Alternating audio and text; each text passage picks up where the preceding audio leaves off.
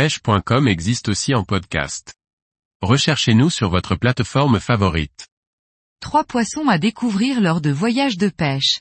Tarpon, peacock basse et saumon atlantique. Par Liquid Fishing.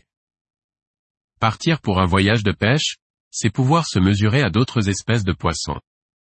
Découvrons trois poissons emblématiques et qui font rêver de nombreux pêcheurs, le tarpon, le peacock basse et le saumon atlantique.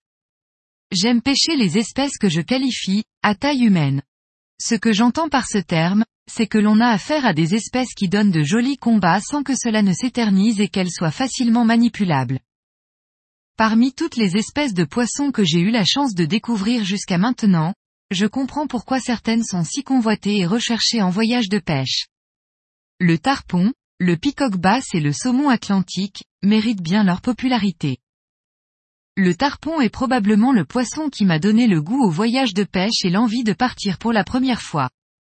Pour ma part, je l'ai pêché dans les canaux de Miami puis sur les flats de Floride. Pêcher de tels poissons, à vue, dans des eaux peu profondes, est le summum de la pêche sportive. Si j'ai une destination à conseiller pour pêcher ce poisson, c'est bien celle-ci, ainsi que les pays situés dans les Caraïbes, où il est possible de les pêcher au leurre ou à la mouche. Plus d'informations sur la pêche du tarpon en Floride.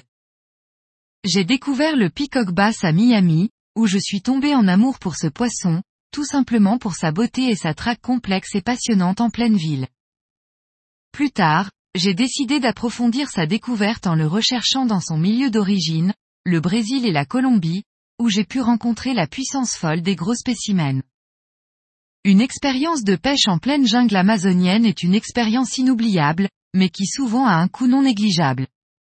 Le pêcher à Miami reste plus abordable et permet de découvrir cette espèce riche en couleurs. Plus d'informations sur la pêche du peacock bass en Colombie. Le cas du saumon atlantique est particulier. En effet, sa pêche n'a rien à voir avec le reste du fait qu'il ne se nourrit plus une fois qu'il est rentré dans la rivière. De plus, il faut avoir conscience que les saumons sont en rivière dans un seul but, se reproduire. De ce fait, la question de l'éthique peut se poser, c'est donc, de mon point de vue, une espèce à pêcher modérément. Quoi qu'il en soit, c'est un poisson qui ne laisse pas indifférent. Et même si un jour je me dis que je n'y retournerai pas, le lendemain j'ai déjà envie d'y retourner. Cela fait trois années de suite que je me contente de prendre un seul beau saumon atlantique par an, et je crois que ce choix me permet de profiter encore plus de chaque prise. C'est une espèce à essayer au moins une fois dans sa vie de pêcheur, afin de se faire sa propre opinion et surtout d'en connaître davantage sur ce poisson incroyable. Un poisson capable de faire des allers-retours entre le Groenland et sa rivière natale, plusieurs fois dans sa vie. En France, il est possible de pêcher le saumon dans certaines régions comme la Bretagne. On le retrouve aussi dans d'autres pays d'Europe, aux États-Unis et au Canada. La prise de mon premier saumon, seul, est un de mes meilleurs souvenirs de pêche. Plus d'informations sur la pêche du saumon au Canada.